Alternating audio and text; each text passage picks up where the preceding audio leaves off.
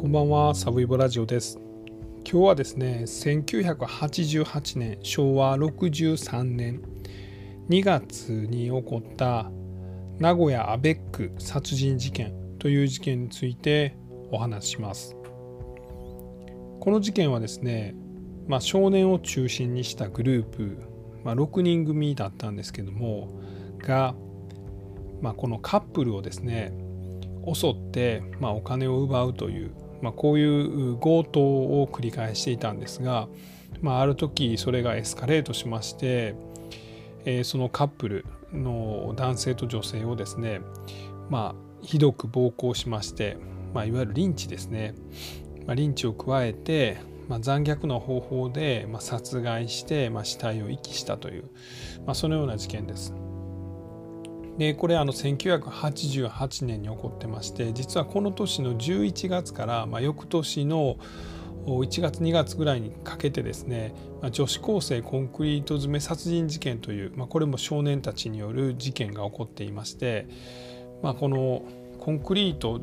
女子高生コンクリート詰め殺人事件の方がまあ残虐さで言うとですね、まあ、さらに残虐なんですけれども、えーまあ、その次に、まあ、少年犯罪としては残虐であったと言われているのがこの名古屋アベック殺人事件です。でこの事件はですね、まあ、この女子高生コンクリート詰め事件と、まあ、並んで、まあ、少年法の、ま、改正が叫ばれる、まあ、一つの原因と、まあ、一つのきっかけというふうになりました。でまあ、というのもですねかなり残虐な行為をして、まあ、2人の人の命を奪ったにもかかわらずその誰一人まあ死刑宣告は下されなかったです求刑はされたんですけれども、まあ、最終的に主犯格の1人と、えー、準主犯格の1人これともに少年なんですけどもは無期懲役と。えー、だおそらく服役してるんじゃないかなとまあ、しかし残りの4人に関しては、まあ、全てもう懲役期限が終わってですね出所しています。でまあ、このいろんな報道を見ますとですね、まあ、主犯格の無期懲役で今おそらく服役している当時19歳の男、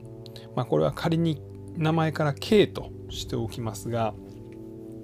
まあ、K はですね、まあ、この K の両親がですね、まあ、比較的罪としっかり向き合ってまして、え2000万円ぐらいの賠償金もその遺族のそれぞれの両親に対して支払っていますし、えこの K 自身も刑務所内での作業で得られるわずかな賃金をですね遺族に対して送り続けているという、まあ、その贖罪の意識を見せています。しかしそれ以外のですね5人に関しては、まあ、ほとんど賠償を行っていないということです。まああの一部ですね、まあ、親が数百万円の賠償金をきっちり払ってるみたいなものとか、まあ、その本人もですね、まあ、数百万円の賠償金のうちの、まあ、20万円ちょっとぐらい30万円ぐらいですかねは払ってるみたいな、まあ、そんなケースはあるんですが、まあ、多くはですね、まあ、賠償金は確定してるんですが、まあ、それを支払うことなくまあ、ある意味逃げ続けていると出所して逃げ続けているというような状況です。まあ、そんなことを許されるんだというのが、まあ、日本のこの法律に対しての疑問なんですけどもこんなもんいや払わすまでその刑務所に入れた方がいいんじゃないかと、まあ、いうようなことを、まあ、素人ながら思ってしまうんですが、えーまあ、まずはですね、えー、ではこの事件がまどのような事件だったのかというのを見ていきましょう。まあ、これは名古屋で起こりました、えー、少年少女計6人による事件です。まあ、この犯人グループがま少年少女6人で、えー、名古屋のですね、まあ、セントラルパークという、まあ、ところがあるんですね、まあ、僕あんま土地勘ないんですけどもそこに噴水がありましてですね、まあ、そこの噴水にたむろしている、まあ、不良少年や、まあ、暴力団の構成員たちが、まあ、そこでシンナーを吸っていると、まあ、ここが一つの集まりとなったということです。で、えー、どんなメンバーがおったかというとですね、えー、主犯格は当時19歳の、まあ、K という男です。でこの K はですねもともと暴力団員だったんですけれども弟がですね交通事故を起こした時に、えー、自分は山口組系の、まあ、行動会の、えーと、小島組だったかな？あ違いました。園田組か。まあ、園田組の組員が知り合いなんやみたいな話をしたらですね、まあ、運悪くですね相手側が「あそうなんや。お前園田の関係のもんなんや」と「ほんなら事務所行ってみようや」お前知り合いって分かるやろと。まあ、相手側がその座組の知り合いやったということで事務所に連れて行かれてしまいます。で、えー、自分の弟がですね、まあ、その組にとらわれたということでこの K は一人で弟をまあ助けに行くというか迎えに行くというか、えー、組事務所にやってきました。えー、するとまあ組員がですね「お前度胸ええやないか」と「うちの組に入れへんか」とまあお前が入ったらもう弟の件もなかったことにしたるわと、まあ、いうことで、まあ、暴力団の組員になりました。で、えー、準主犯格と言われていたのが、まあ、T という当時17歳でした。まあ、この男はですね、まあ、と学生時代いじめにあったとか、まあ、そういう辛い経験はあるんですけれども、まあ、窃盗なんかを繰り返してまして、えー、同じくこの園田組の構成員だったということです。でそれ以外にも唯一二十歳を超えてた、えー、高橋健一というこれもですね山口組系行動会園田組の組員でした。でもう一人男ですねこれはまああの19歳で、まあ、U というイニシャルで言うと U という男なんですけれども、まあ、この男はあの園田組ではなかったんですがまあこの同じくですね行動会系の、ま暴力団組織にいましてですねで、まあ、みんなが雑魚でするようなところで、えー、他の K とかですね、えー、T とかあ高橋とかにま出会ったということなんです。であと2人、まあ、女子がいます。で当時17歳と18歳の女子、まあ、この6人がですね、まあ、公園でシンナー吸ったりとかまあ、車でですねアベック、まあ、カップルを襲って、まあ、それでお金を奪うというこれあの犯人グループたちはですね、えー、バッコンと言ってたんですけども、まあ、そういう強盗ですね、まあ、そういう行為をまあ続けていました。で、えー、その日1988年の2月22日ですねまあ、この日もこのあバッコンじゃないです。バッカンでした。すみません。バッカンやりに行こうやと、まあ、いう話になりました。で、えー、港の方ですね、え、名古屋のこれ金城港っていうんですかね、まあ、港の方でですね、まあ、カップルが車を止めて、まあ、夜、まあ、ちょっとイチャイチャするという、まあ、そういう場所がありまして、え、そこに日産のですね、まあ、グロリア荷台に乗ってですねやってきます。で、えー、この彼らのやり口はですね、まあ、アベックの車が止まってます。その両サイド、まあ、逃げれないようにですね車で挟んでですねで、えー、いきなりガラスを鉄パイプとか木刀で割ってで中にいる、まあ、彼氏を殴ってですね、まあ、お金を取るという、まあ、そういう手口をやっていました、まあ、これをバッカンと言ってたんですね。で実際この日もですね、えー、2人2組のカップルからま10万円ぐらいを奪って、えー、さらに今ひどい怪我も負わせてたと。でまたセントラルパークに帰ってきましてですねどないしょもう1軒ぐらい行こうかと。まあ、いうことで今度は港の方ではなくですね、えー、公園の方にやってきます。この公園がですね大高緑地という、まあ、大きな公園だったというところなんですがそこの駐車場も、まあ、このカップルが車を止めて、まあ、星を見たりとかおしゃべりするとか、まあ、そういう場所やったんですね。でそこにたまたまいたのが19歳の、まあ、男性と20歳の女性、まあ、共に美容室で働いているようなお二人でしたがたまたまいたんですけれどもそこにンキキキキと荷台のこのグロリアがですね横付けされましてですねいきなり「オラ!」って言って窓ガラスをバキバキンと割られるんですね。で19歳の男性がですね「なんやなんややめろやめろ」と言いながら、まあ、エンジンまかかってましてですね、まあ、ブレーブレーキじゃないアクセルをグッと踏みましてバックしてですね、まあ、逃げようとするんですけれども、まあ、もちろんこのグロリアで犯人グループはこう道を通せんぼしてますんでその車にガシャーンと当たっちゃうんですね。お前ようやってくれたなというので、まあ、4人のま少年たちはですねこの、まあ、彼が乗ってたこれトヨタの車なんですけどもチェイサーやったかな？もうもうガラスというガラスを割ってですねで、まあ、屋根の上にゴンゴンゴンゴン乗って出てこいこらっていうことで、まあ、2人のカップルをですね引きずり出します。でそこからですね木刀鉄パイプでめった打ちにしまして、まあ、男性は一瞬で失神してしまったということなんです。で女性はですね裸にされて、まあ、強制性交ですねされましてさらに火のついたタバコを体に押し付けられるという、まあ、そんな残忍なリンチ行為を受けます。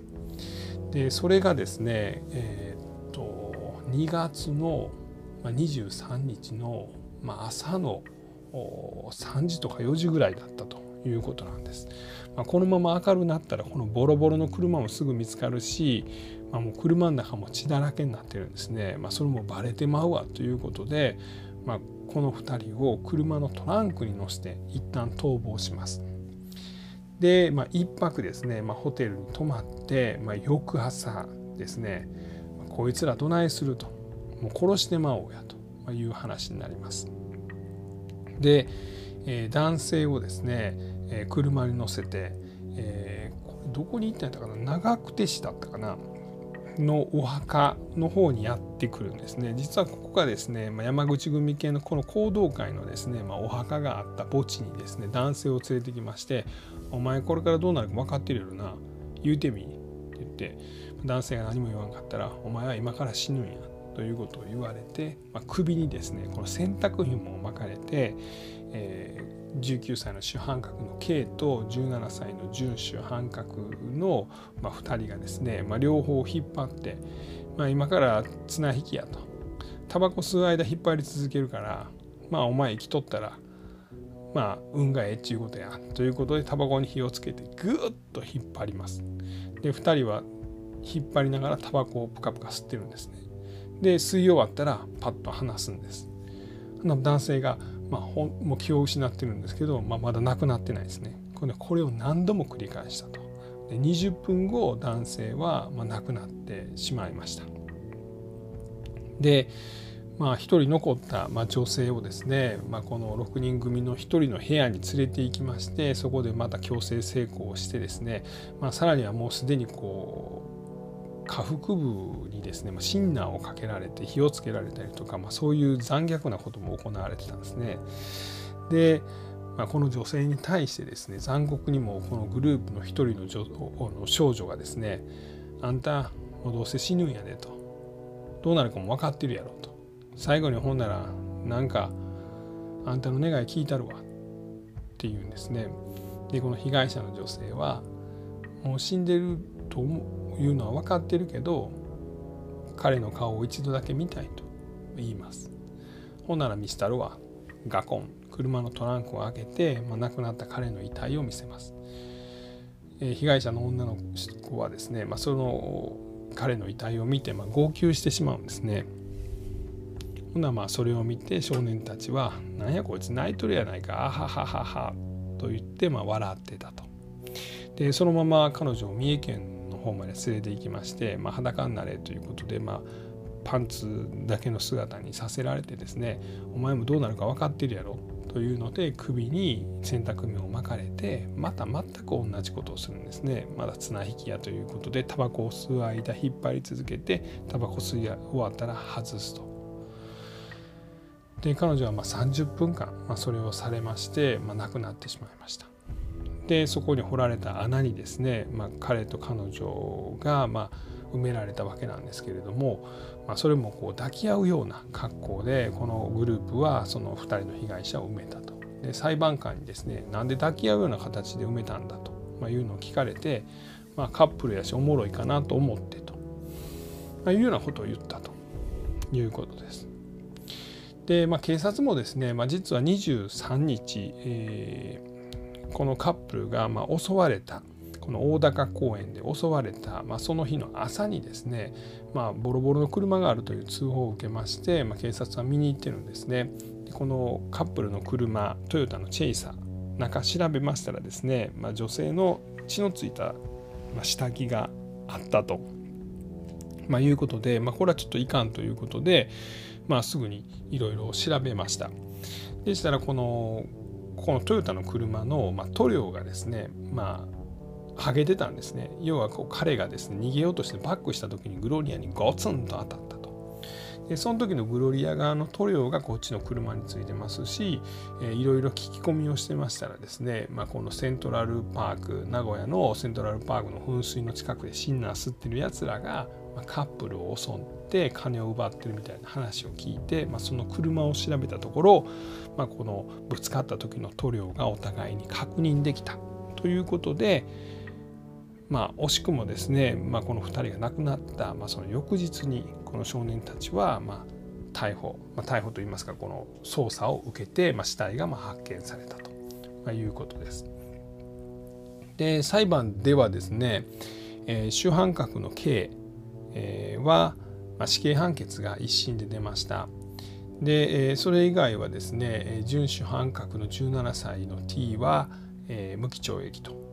でそれ以外はですね、まあ、最終的に懲役13年とか、まあ、不定期刑で5年から10年とか、まあ、そういう裁判結果になりまして、まあ、さらに控訴審で死刑判決が、まあ、一審で出てた、えー、刑もですね、まあ、無期懲役に減刑されました。まあ、未成年であるということで、まあ、更生の可能性があるということで死刑から無期懲役に減刑されたということです。なので結果的には主犯と準主犯格の19歳と17歳の K と T が無期懲役、まあ、それ以外はま有期刑、まあ、13年とか、まあ、5年とか5年から10年とか、まあ、そういう刑に処されたということです。でまあ、先ほど言いましたようにこの裁判が行われるのと、まあ、同時にですね賠償金の調停も行われまして、えー、亡くなったカップルのご両親には、まあ、それぞれまあ5,000万円ぐらいずつのその賠償金をこの加害者側もしくはその家族が支払うとまいうことが決まったんですが、まあ、それを支払ったのはこの主犯格の K の両親と2人おった女の子のうちの1人の両親はまあそれを支払ってますがそれ以外はまあみんなバックれてるというか、まあ、お金を払わず出所後も、えー、住所を変えてですね、まあ、逃げてるというようなところです。まあ、それがまずなんかやっぱ許されてるのはちょっと、うん、なんか納得できないんですけれども、まあ、そういう制度なんですね。で、えー、実はこの主犯格のこの K ですね当時19歳の男はまあその後いろいろとですね、まあ、取材に応じたりとか、まあ、あの被害者遺族とのコミュニケーションというかやり取りを行っているんですね。えー、それが2009年の月刊世界という、まあ、雑誌に、まあ、掲載されたんですが、えー、今は岡山にいるんですかね。えー、で、えー、この女性の方の亡くなった女性の方のお父さんと、まあ、ずっとですね、まあ、あの謝罪の手紙を書いていてで、えー、この女性の方のお父さんが、まあ、その返事を、まあ、書き出したと、まあ、いうことで、まあ、交流を続けてらっしゃいます。で、えーうん、このお父さん曰くですね、えー、まあなかなかこう複雑な感情で、えー、この犯人を許すことはまあできないけれどもなんというかその彼が反省しているというのもまあ分かると、まあ、いうことなんで、まあ、あの彼には更生してほしいと思っていると。ただまあその許すことはできないと。まあ、いうような、まあ、複雑な気持ちをこの取材の中に、まあ、語っています。で、えー、この主犯格の刑もですねまあ一旦死刑になった命で、まあ、願わくは生きて、えー、罪を償って、えー、そのための時間を与えてもらったことを感謝していると、まあ、いうようなことを述べています。で、えー、というのもですね結構この主犯格の K の両親はですね、まあ、結構しっかりしてると言いますか、まあ、それ当たり前って言ったらまあ当たり前なんかもしれないですけど、まあ、2,000万円近い賠償金も家を売ったりとか、まあ、ローン自分たちの,、まあ、あのローンじゃないや退職金を使って、え被害者の遺族にま弁済してます。で最初はですねこの、え主犯格の K ですねは罪を犯した時に、ま、お母さんが、ま拘置所に会いに行った時に、まあ、ヘラヘラ笑ってたと。あんたどないしたん？なんてことしたんや？って言っても何も言わんとちょっとヘラヘラ笑ってると。で弟もですね、えー、兄ちゃん自分したこと分かってんのかって言ったら分かってる分かってる、で車の整備お前頼んだぞと、まあ、まるで自分がもうすぐ出れんねやと、まあ、いうような態度やったのですごいショックやったとこの加害者の家族がまあそういうふうに言ってます。まあ、ですがですねあの一審でまあ死刑判決が出たと。でその前に、まあ、少年なんで、えーまあ、火災に送致されるんですけど逆走といって、まあ、大人と同じ裁判を受けなあかんということがなされた時に、まあ、もしかしたら俺これからちょっとまた家族に迷惑かけるかもしらんみたいなことで、まあ、ようやくですね、まあ、自分が大きな罪をなしたということ大きな罪を犯したと。ま、いうようなことが分かったんじゃないかというような心境の変化を加害者の家族がま感じたと。で一審では死刑が言い渡されたんですが、まあ、その時ですねまあ俺はもう死ぬんやとこの主犯格の K は言ってたんですが、まあ、その K のお母さんがですね面会でですね、まあ、どこの子供が親より先死ぬねんと、まあ、私が何があっても私の方が先死ぬと、まあ、あんたが死刑になったら私の方が先死ぬっていうことやと、まあ、いうようなことを言ったと。でまあこの辺りで、まあ、少しですねこの主犯格の K は、まあ、次第に自分のやったことと、まあ、家族の、まあ、愛みたいなのもまた感じたんでしょうかね。えーまあ、少しずつ心境に変化があって、まあ、この刑務所内の労働で得られる、まあ、少ない賃金をですね、まあ、あの被害者遺族の弁済に充てるようになったりとか、まあ、毎年謝罪文を送るようになったりとか、まあ、そのようなことをしているということです。で、えー、まだ2019年の時点では、えー、刑務所にいるということです。えー、それは17歳の準主犯格の男もそうです。なので、まあ、今後ちょっとどうなるかはわからないんですが今現状としてはそういうことやと。えー、ちなみにですね 今あのいわゆる無期懲役無期刑に処されてる受刑者って日本に何人ぐらいいるかっていうと1800人ぐらいおるらしいですね。まあ、死刑囚がですね12030人ぐらいですかねいるんで、まあ、その十何倍かの無期刑がおると。いうことです。まあただの数字ですが、まあ、そういうことだということでございます。えー、そんなとこですかね。えー、今日は1988年昭和63年名古屋に起こりました名古屋アベック殺人事件という事件についてお話しました。まあ、この決して罪というのが、まあ、許されることではないとは思うんですがまあいつかこの主犯格の今男ですねもうまあ出所してくるんじゃないかと言われております。最後まで聞いていただきましてありがとうございました。